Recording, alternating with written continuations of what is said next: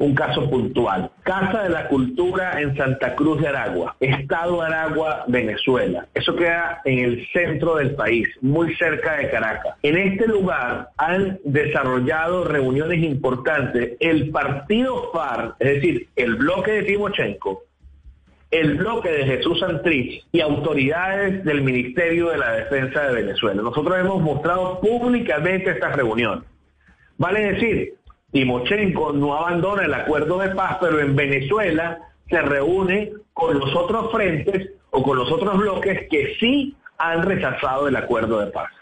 Eso es algo que hay que hay que probar, ¿no? O sea, aquí lo que sabemos desde Colombia es que el señor eh, Rodrigo Londoño o Timochenko, como se le conoce, pues está con el Partido de los Comunes haciendo política. Pero bueno, eh, el tema es lo que está pasando eh, hoy entre, entre Apure y Arauca, la crisis humanitaria, y usted ha dicho que allí en, esa, en ese sector de la frontera se mueven millones de, pesos o dólares, eh, que es un negocio millonario. ¿Qué, qué, a qué se refiere exactamente? ¿Cuál es el negocio millonario? ¿Ese es un corredor de narcotráfico? ¿Qué está pasando exactamente allí, en ese punto de la frontera?